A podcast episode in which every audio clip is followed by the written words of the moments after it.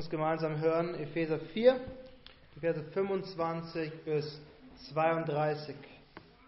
Darum legt die Lüge ab und redet die Wahrheit jeder mit seinem Nächsten, denn wir sind untereinander Glieder. Zürnt ihr, so sündigt nicht, die Sonne gehe nicht unter über eurem Zorn. Gebt nicht Raum dem Teufel. Wer gestohlen hat, der stehle nicht mehr, sondern bemühe sich vielmehr, mit den Händen etwas Gutes zu erarbeiten, damit er den Bedürftigen etwas zu geben habe. Kein schlechtes Wort soll aus eurem Mund kommen, sondern was gut ist zur Erbauung, wo es nötig ist, damit es den Hörern Gnade bringe. Und betrübt nicht den Heiligen Geist Gottes, mit dem ihr versiegelt worden seid für den Tag der Erlösung. Alle Bitterkeit und Wut und Zorn und Geschrei und Lästerung sei von euch weggetan samt aller Bosheit. Seid aber gegeneinander freundlich und barmherzig und vergebt einander, gleich wie auch Gott euch vergeben hat in Christus. Lasst uns beten. Himmlischer Vater, wir danken dir für das Privileg, dass wir heute hier sein dürfen, dass wir dein Wort hören dürfen, dass wir die Predigt deines Wortes hören dürfen und so beten wir, dass du uns dieses Wort kostbar und, und wunderbar machst, Herr, dass wir dadurch wirklich Leben erfahren, dass wir sehen, Herr, was es bedeutet, ein Leben zu leben, das dir Ehre bereitet, was bedeutet, ein Leben aus Gnade zu leben. So beten wir in Jesu Namen. Amen. Vielleicht erinnert ihr euch in Kapitel 2, hatte Paulus geschrieben, denn aus Gnade seid ihr errettet durch den Glauben. Und das nicht aus euch, Gottes Gabe ist es. Wir sind aus Gnade errettet, sagt uns Paulus. Das ist die Grundlage, auf der wir leben. Keiner von uns hat die Errettung verdient. Und dann hat uns Paulus gezeigt, was außer dieser Errettung noch mit dem Evangelium zusammenhängt, nämlich die Einheit, wie wir vereint sind in Christus. Er hat uns gesagt, dass wir als Einheit leben sollen. Und jetzt fordert er uns auf, aus der Gnade heraus zu leben, durch die wir errettet sind. Da sind wir drin. Das ist, das ist der Abschnitt, den wir betrachten und deswegen ist der Titel auch das Leben der Gnade. Das Leben der Gnade. Es geht darum, was wir denken, was wir sagen und was wir tun. Und Paulus gibt uns dabei zwei Motivationen und zwei Warnungen. Also mir ist aufgefallen. Er sagt als erstes, wir sind Glieder. Wir gehören zusammen, so wie wir unseren Arm nicht einfach abschneiden können und er alleine irgendwas macht, sondern alleine hilflos wäre, so sind wir alleine hilflos. Wir sind Glieder. Und dann am Ende, als letztes, sagt er, dass Gott uns in Christus vergeben hat und wir deshalb vergeben sollen. Das sind die zwei Motivationen, aber dann gibt uns Paulus zwei Warnungen in diesem Text. Die erste Warnung ist, wir sollen dem Teufel keinen Raum geben. Wenn wir sündig leben, wenn wir sündig reden und denken, dann hat der Teufel gewonnen. Das ist das, was der Teufel will. Und zuletzt finden wir noch eine ernste Warnung. Äh, Paulus sagt, wir sollen den Heiligen Geist nicht betrüben. Das heißt, der Heilige Geist, Gott selbst, reagiert darauf, wie wir leben. Und wir können ihm Freude bereiten oder wir können ihn traurig machen. Und damit haben wir am Ende unsere vier Punkte für, das, für die heutige Predigt. Das Leben der Gnade, wir sind Glieder am Leib Christi, gegen den Teufel, für den Heiligen Geist, vergeben durch Christus. Glieder am Leib Christi, gegen den Teufel, für den Heiligen Geist, vergeben durch Christus. Ich möchte noch kurz, weil mir das aufgefallen ist, erwähnen, was Paulus hier macht, ist, er zeigt uns, wie wir leben sollen. Und was er dazu nutzt als Grundlage sind die zehn Gebote. Ob wir das, gesehen haben. Wir, wir, wir zitiert hier das neunte Gebot, wir sollen kein falsches Zeugnis geben, also nicht lügen. Er sagt, wir sollen nicht zürnen und im Zorn nicht sündigen, also wir sollen nicht morden, das ist Jesu Auslegung des sechsten Gebotes. Und er sagt sogar, wer gestohlen hat, stehle nicht mehr. Er zitiert direkt das achte Gebot. Wir sehen, Paulus sagt, das ist das christliche Leben und die Grundlage fürs christliche Leben sind die zehn Gebote. Ich will nicht im Detail auf die zehn Gebote eingehen, aber es zeigt uns wie relevant das Alte Testament noch für uns ist. Und wenn wir uns die Frage stellen, was es bedeutet, für Christus, für Gott zu leben, kommen wir am Ende auf die zehn Gebote immer wieder zurück. Aber lass uns mit dem ersten Punkt für heute beginnen. Glieder am Leib Christi. Glieder am Leib Christi. Paulus fordert uns als erstes auf, richtig miteinander zu reden. Wie wir miteinander umgehen, zeigt sich in dem, wie wir als Geschwister miteinander reden. Es ist eigentlich traurig, dass wir hier eine Aufforderung wie diese finden. Aber Paulus sagt, wir sollen uns nicht gegenseitig anlügen. Jeder rede die Wahrheit mit seinem Nächsten. Paulus sagt, lügt die Lüge ab. Die Epheser, die, die, die Stadt Ephesus, die Kultur damals, die hat es mit der Wahrheit nicht ganz so ernst genommen. Und es lag Stück weit auch daran, dass der oberste ihrer Götter, Zeus, es mit der Wahrheit auch oft nicht so ernst genommen hat. Er hat vieles durchgebracht, indem er seine Götterkollegen betrogen hat, indem er Leute, die er auf der Erde getroffen hat, ausgetrickst hat. Und das haben sich die Epheser und andere mit, mit als Beispiel genommen. Sie haben vielleicht, um erfolgreich zu sein, die Wahrheit etwas gestreckt. Man kennt es in den, Bewerbungsgespräch, in den Bewerbungsbögen kommt es darauf an, wie man die Sachen formuliert, damit man eingeladen wird. Oder um etwas mehr zu verdienen, waren die Gewichte vielleicht nicht so einheitlich auf dem Markt. Und, und wo das Produkt herkommt, da konnte man vielleicht eine nette Geschichte zu erzählen, die vielleicht nicht ganz so war. Die Wahrheit war für die Kultur damals nicht ganz so relevant, wie sie für uns Christen sein sollte. Und um ehrlich zu sein, viel hat sich daran nicht geändert. Wir als Menschen sind immer noch sündig und wenn es uns zum eigenen Vorteil dient, können wir die Wahrheit strecken, können wir die Wahrheit ausdehnen. Aber Paulus sagt, innerhalb der Gemeinde als Christ hat dieses Verhalten nichts mehr zu suchen. Unser Leben ist anders. Unser Leben sollte anders sein. Wir dürfen uns nicht anlügen. Wir müssen die Lüge ablegen und miteinander die Wahrheit reden. Als Christen, das wird Paulus später im Brief noch deutlicher machen, als Christen sind wir ins Licht gekommen.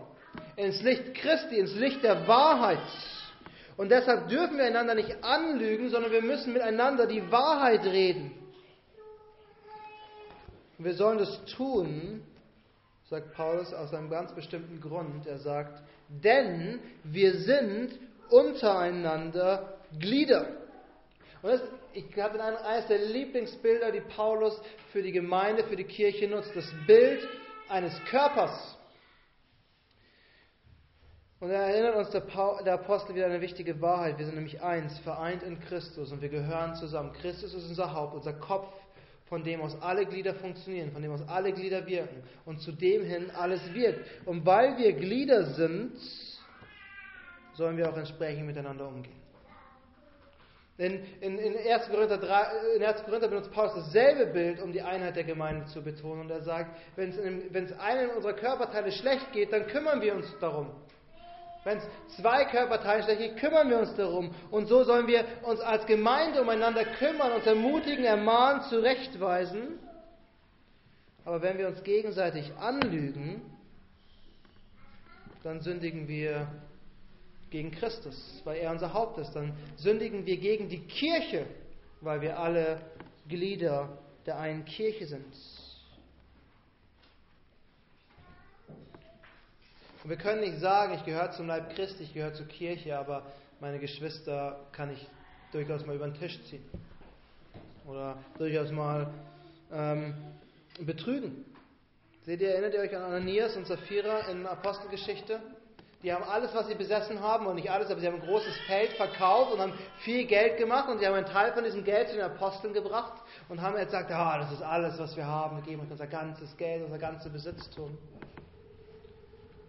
Und wisst ihr, was mit ihnen geschehen ist? Sie sind tot umgefallen, weil sie gelogen haben. Weil sie nicht die Wahrheit geredet haben. Gott nimmt es ernst. Und Petrus sagt sogar, sie haben den Heiligen Geist belogen. So ernst nimmt Gott es, wenn wir als Geschwister nicht die Wahrheit miteinander reden. Und deshalb betont Paulus hier erneut, wir sind alle Glieder, wir brauchen einander. Wir können uns nicht durch, durch Lüge und Falschheit kaputt machen, sondern wir müssen gegenseitig zusammenarbeiten und miteinander die Wahrheit reden. Weil wir Glieder am Leib Christi sind. Das ist die erste Wahrheit, die wir sehen. Als zweites sehen wir die Warnung, die Paulus uns gibt, dass wir dem Teufel keinen Raum lassen sollen. Und das ist der zweite Punkt, den wir betrachten wollen. Wir gesehen, wir sind Glieder am Leib Christi. Und als zweites sehen wir gegen den Teufel. Und es sollte für uns eine ernste Warnung sein, dass wir dem Teufel keinen Raum geben, weil uns die Bibel sagt, wir sind aus dem Reich der Finsternis, aus dem Regierungsbereich des Teufels versetzt worden in das Reich Christi, in das Reich der Liebe. Wir sind nicht mehr unter der Herrschaft des Fürsten dieser Welt. Ihr erinnert euch vielleicht in Kapitel 2 ist das genau das, was Paulus sagt, dass wir gemäß dem Fürsten, der in der Luft herrscht, gelebt haben. In Sünde und Ungehorsam gegenüber Gott. Aber jetzt sind wir nicht mehr unter der Herrschaft, sondern wir sind Diener Christi geworden. Und Paulus sagt uns sogar, was es bedeutet, was es für unser Leben bedeutet. Er sagt, wenn wir zornig sind, dann sollen wir nicht sündigen. Ist ein Vers, der immer wieder interessant wird, weil generell hat man diesen Eindruck, dass erzählt wird, man darf nicht sauer sein, man darf nicht wütend sein. Das gehört sich nicht als Christ. Als, man, man, darf, man, man muss immer lieb und nett und zufrieden sein. Aber das ist eine Lüge, der wir nicht glauben müssen. Weil große Männer in der Bibel, große Männer Gottes waren zornig und zu Recht. Mose zum Beispiel, als er vom Berg kommt und das Volk sich einen Götzen gebaut hat. Jesus selbst, als er in den Tempel kommt und sieht, dass, dass Geschäfte im Haus Gottes gemacht werden, baut er sich eine Peitsche und treibt die Geldwechsler aus dem Tempel, weil er sagt, es ist ein Haus des Gebets und nicht ein Haus des Geldmachens. Was wir verstehen müssen, ist, es gibt Gründe, warum wir zornig sein sollten.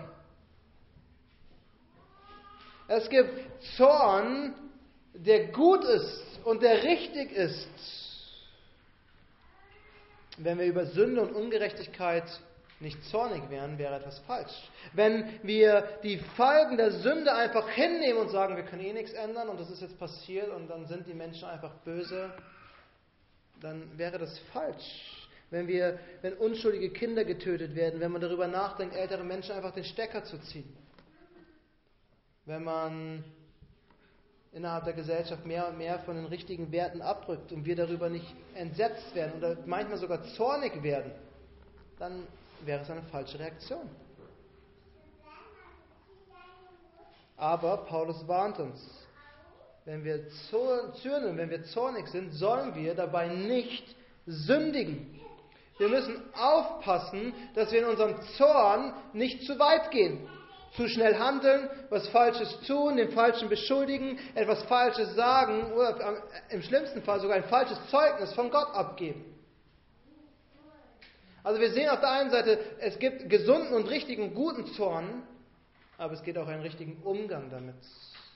Und das ist am Ende die schwierige Balance, die wir halten müssen. Wann ist es zu weit? Und ich glaube, Paulus hilft uns, indem er uns einen wichtigen Zusatz hinzufügt. Er sagt, die Sonne gehe nicht unter über eurem Zorn. Die Sonne gehe nicht unter über eurem Zorn. Das ist ein guter Ratschlag für Ehepaare außerdem, wenn man sich gestritten hat, vielleicht sogar zu Recht, dass man sich versöhnt, bevor man zumindest schlafen geht. Ich meine, im Winter ist es manchmal schwierig, bevor die Sonne untergeht. Aber das ist ein generelles Prinzip, auch als Geschwister. Wir sollten nicht, wenn wir vielleicht sogar zu Recht über etwas sauer waren, nicht in diesem Zorn uns ins Bett legen sondern versuchen, bis bevor die Sonne untergegangen ist, dieses Problem aus dem Weg zu räumen. Uns gegenseitig vergeben und in Frieden leben. Zornig sein ist eine Sache. Aber was Paulus hier sagt, ist, es besteht die Gefahr, dass wir anfangen, unserem Zorn zu kochen und, und, und uns in diesen Zorn reinsteigern, in unsere Wut reinsteigern und die am Ende bestimmen wird. Aber nicht der Zorn soll uns bestimmen, sondern Christus muss uns bestimmen. Und das bedeutet, wir müssen manche Dinge auch ablegen können, ruhen lassen können, zur Seite legen können. Jakobus warnt uns sogar davor, zornig zu werden. Er sagt, wir sollen langsam sein zum Zorn, denn der Zorn eines Menschen verbringt keine Gerechtigkeit. Nur wenn wir wütend und sauer sind, heißt es nicht, dass dadurch das Richtige geschieht. Jakobus sagt, Gott bringt die Gerechtigkeit. Ihm müssen wir vertrauen, auf ihn müssen wir hoffen. Und er wird am Ende gerecht richten. Und dann sagt Paulus in diesem Kontext, gebt auch nicht Raum dem Teufel. Wir haben schon gesehen, wir sind Gottes Kinder, wir sind Christi Körper, wir sind das Volk Gottes und der Teufel soll uns nicht bestimmen. Der Teufel soll keinen Raum haben. Ich finde, das ist ein ziemlich gutes Bild, was Paulus hier verwendet, zu sagen, wir, wir, wir, wir versuchen als Christen zu leben, aber in dieser Ecke unseres Lebens, in dieser Ecke als Gemeinde, kann der Teufel doch noch ein bisschen Einfluss auf uns haben. Der Teufel wird es nutzen, und wenn wir sündigen, wenn wir das Falsche sagen, wenn wir das Falsche tun, dann geben wir nach. Und dann hat der Teufel gewonnen. Seht ihr, Jesus hat gesagt, der Teufel ist der Vater der Lüge. Wenn wir lügen, hat der Teufel gewonnen. Das ist das, was der Teufel will. Und dann geben wir dem Teufel Raum. Wenn wir die Wahrheit, wenn wir die Lüge nicht ablegen und nicht die Wahrheit reden, hat der Teufel gewonnen. Wenn wir gegenseitig aufeinander sauer sind und, und wütend sind und uns gegenseitig schlecht machen, hat der Teufel gewonnen. Wenn wir uns über unsere Geschwister ärgern und nicht über die Sünde, wenn wir uns gegenseitig falsch behandeln und falsch übereinander reden, dann hat der Teufel gewonnen. Weil das ist sein Spezialgebiet. Lügen, betrügen und Streit bringen. Das ist das, was er die ganze Zeit macht zwischen Menschen in dieser Welt. Aber Paulus warnt uns, wir müssen dagegen ankämpfen, wir müssen dagegen anarbeiten, wir müssen als Geschwister so miteinander leben, dass der Teufel keinen Raum bekommt. Wir müssen unser, uns, uns vornehmen und uns, da, und, und uns dazu entscheiden, dass wir uns richtig miteinander umgehen. Wenn wir, wenn wir irgendwie schlecht drauf sind und nicht so gut drauf sind, dann müssen wir Gedanken stoppen, die uns dazu bringen, dass wir schlecht über unsere Geschwister denken. Und, und wenn wir denken, ah, warum hat er das schon wieder gemacht, sollten wir lieber ins Gebet gehen und für, die, für unsere Geschwister beten und für uns selbst beten und um Geduld und Gnade und Liebe bitten, als schlecht über unsere Geschwister zu reden oder zu denken. Oder noch schlimmer, falsch zu handeln. Wir sind alle Glieder am Leib Christi. Und das war unsere erste Motivation, die wir gesehen haben, warum wir die Wahrheit miteinander reden sollten. Jan hat uns Paulus davor gewarnt, dass wir dem Teufel keinen Raum geben sollten, sondern wir sollten eigentlich aktiv dagegen handeln. Und als drittes, die, die zweite Warnung, die uns Paulus gibt, ist, dass wir den Heiligen Geist nicht betrüben sollen. Das ist unser dritter Punkt. Wir wollen für den Heiligen Geist, zur Freude des Heiligen Geistes leben. Seht diese Warnung, die Paulus ausspricht in Vers 30 und betrübt nicht den Heiligen Geist. Und damit sagt uns Paulus, was wir denken, was wir sagen und was wir tun, hat eine Auswirkung. Wir können den Heiligen Geist entweder traurig machen oder wir können den Heiligen Geist fröhlich machen. Ich denke, es soll eine große Motivation für uns sein, weil wir bekennen und glauben und wissen, der Heilige Geist ist Gott und unser Ziel sollte sein, Gott fröhlich zu stimmen und nicht Gott traurig zu machen, ihn zu betrüben. Und deshalb sagt uns Paulus, wie wir reden sollen. Er sagt, kein schlechtes Wort, kein schlechtes Wort soll über unsere Lippen kommen. Wir sollen, wenn wir falsch reden, dann wird der Heilige Geist traurig. Das bedeutet nicht, wir sollen Sünde ignorieren, nur weil, jemand, weil wir kein falsches Wort, kein schlechtes Wort sagen, sondern es bedeutet aber, wir sollen aufpassen, wie wir miteinander reden.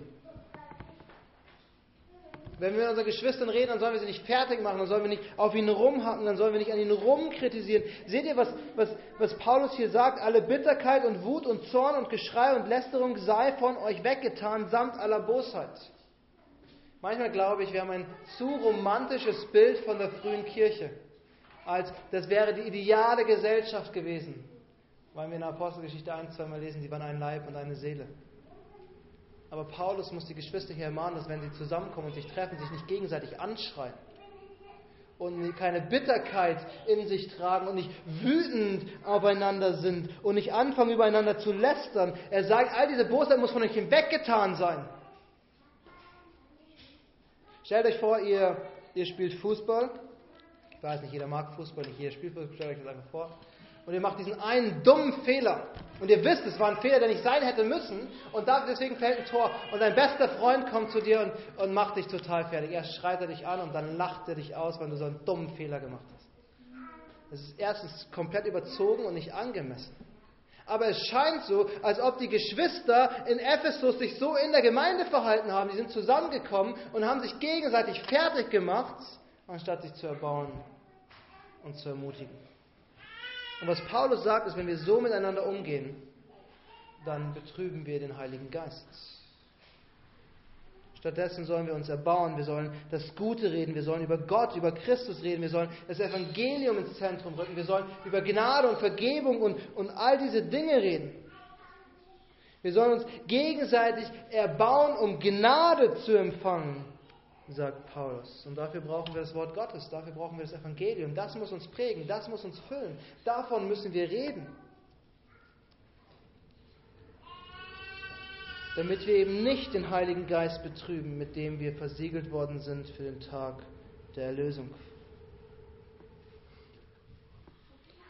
Paulus sagt, wir sind versiegelt mit dem Heiligen Geist. Gott hat uns den Heiligen Geist gegeben. Ich weiß nicht, ob euch daran erinnert, in Kapitel 1, Vers 14 sagt er, es uns als Unterpfand gegeben, als Sicherheit bis zu dem Tag, an dem Christus wiederkommt. Der Heilige Geist ist uns gegeben als eine Sicherheit, als, als, als Siegel, dass wir wirklich errettet und erlöst sind aber er ist uns auch gegeben, um Frucht zu bringen und, und um Liebe zu zeigen, um uns gegenseitig zu erbauen und um zu wachsen. Aber wenn wir anfangen zu sündigen, wenn wir anfangen, uns gegenseitig anzulügen, wenn wir anfangen, schlecht miteinander zu reden, wenn wir uns gegenseitig ins schlechte Licht drücken, dann tun wir das Gegenteil. Und was wir dann tun, ist aktiv das Werk des Geistes zu unterdrücken, der uns gegeben ist, um gute Frucht zu bringen, um geistlich zu wachsen. Aber wir tun das Gegenteil. Denn der Heilige Geist will, dass wir heiliger werden. Der Heilige Geist will, dass wir verwandelt werden in das Bild Christi. Aber wir stattdessen tun das Gegenteil. Und das macht den Heiligen Geist traurig. Wir haben also gesehen, wir hatten die erste Motivation, wir sind Glieder am Leib Christi. Dann haben wir zwei Warnungen gesehen, dass wir dem Teufel keinen Raum geben sollen und dass wir nicht den Heiligen Geist betrügen sollen. Zum Schluss sehen wir wahrscheinlich die wichtigste Motivation für uns alle. Die Grundlage, warum wir überhaupt darüber nachdenken, heilig zu leben, wir sind erlöst durch Christus. Erlöst durch Christus. Alle Bitterkeit und Wut und Zorn und Geschrei und Lästerung sei von euch weggetan, samt aller Bosheit. Paulus geht in diesem Abschnitt darum, wie wir miteinander umgehen wie wir miteinander leben als Geschwister. Und wir sollen nicht das tun, was die Welt um uns herum tut. Also es war in den letzten Jahren amüsant, Vereinssitzungen vom FC Bayern München zu verfolgen, weil sie sich alle gegenseitig angeschrien haben und jeder hat dem anderen Vorwürfe gemacht. Aber das ist nicht die Gemeinde Jesu Christi. Das ist nicht, wie wir funktionieren sollen. Wir sollen nicht wütend sein, nicht zornig, wir sollen nicht lästern. Wir sollen all diese Dinge mit aller Bosheit zusammen ablegen. Weg von uns. Die haben in der Gemeinde nichts zu tun. Paulus sagt sogar, sie seien weggetan. Das ist etwas, was überhaupt nichts mit dem Volk Gottes zu tun hat. Das ist unangemessen. Stattdessen sollen wir freundlich miteinander sein. Wir sollen nett miteinander umgehen. Wir sollen barmherzig sein, sagt uns Paulus. Wir sollen nicht Böses mit Bösem vergelten, sondern wir sollen füreinander da sein, wir sollen einander lieben und uns umeinander kümmern. Seht ihr, auch wir Christen sündigen. Und wir Christen sündigen wahrscheinlich auch sogar oft gegeneinander. Aber unser Ansatz ist nicht darauf rumzuhacken. Unser Ansatz ist nicht, nicht eine Datenbank von Sünden meiner Geschwister im Kopf zu halten und sie dann bei jeder Gelegenheit wieder rauszuholen und sie ihnen fortzuwerfen. Sondern wir sind dazu aufgefordert, zu vergeben. Das ist die, die letzte und direkteste Aufforderung, die wir hier finden. Vergebt einander. Vergebt einander. Ich denke, am Ende können wir alles zu diesem einen Punkt zurückführen. Das ist, wenn wir, wenn wir uns das zum Herzen nehmen, dass wir einander vergeben, egal was geschehen ist, egal was passiert ist, egal was mich aufregt, egal welches falsches Verhalten mir entgegengebracht worden ist. Wenn das unser Zentrum ist, dann können wir alles, was wir bis jetzt betrachtet haben, darin zusammenfassen. Dass wir einander vergeben. Und das ist die logische Konsequenz des Evangeliums, sagt Paulus. Das ist die logische Konsequenz, dass wir Gnade erlebt haben, gleich wie auch Gott euch vergeben hat in Christus. Wir vergeben, weil Gott uns vergeben hat. Und nicht, weil er es musste. Wenn jemand Grund hätte, die Sünden aufzuwiegen, dann wäre es Gott. Wenn jemand Grund hätte, uns unsere Übertretungen vorzuhalten am Tag des Gerichtes, dann wäre es Gott aber er hat uns vergeben in Christus. Und ich glaube, das ist die erste und wichtigste Wahrheit, die wir uns immer wieder vor Augen führen müssen, die unser Leben prägen muss. Wir haben Vergebung erfahren für die noch so kleinste Sünde, die wir getan haben. Und für die großen Sünden, die wir vielleicht sogar noch tun werden, hat Gott uns vergeben in Christus. Das ist die Wahrheit, die unser Leben verändert hat, oder nicht? Wir, wir laufen nicht mehr schuldbeladen durch dieses Leben mit der Frage, wie kann ich Gott gefallen, sondern wir, wir, wir laufen befreit durchs Leben in dem Wissen, Gott hat mir meine Schuld genommen. Und das, was Paulus hier beschreibt, wie wir sein sollen, seid aber gegeneinander freundlich und barmherzig, ist Gottes Charakter. Das ist Gott. Er ist freundlich und barmherzig. Er zürnt, aber er sündigt dabei nicht. Er lügt nicht. Sein Wort erbaut uns. Es führt uns auf den richtigen Weg. Und vor allem, Gott ist der Gott, der vergeben hat. Er hat unsere Sünden auf Christus gelegt. Er hält sie uns nicht mehr vor. Er, er, er überschüttet uns mit Gnade. In, in Micha, am Ende von Micha lesen wir diese wunderbare Verse, dass er die Sünden seines Volkes nicht mehr gedenken wird. Er erinnert sich nicht mehr an unsere Sünden, weil sie weg sind. Und dieser Charakter Gottes, der soll uns prägen. Das ist das, wo der Heilige Geist uns hinbringen will. Das ist das, wo uns Christus haben will. Das ist das, wozu wir das Wort Gottes lesen und studieren. Nicht um das beste Bibelwissen zu haben. Nicht um die perfekten systematischen Theologen zu sein, die jedes Dogma perfekt definieren können, sondern um mehr und mehr wie Gott selbst zu werden. Um mehr und mehr verwandelt zu werden.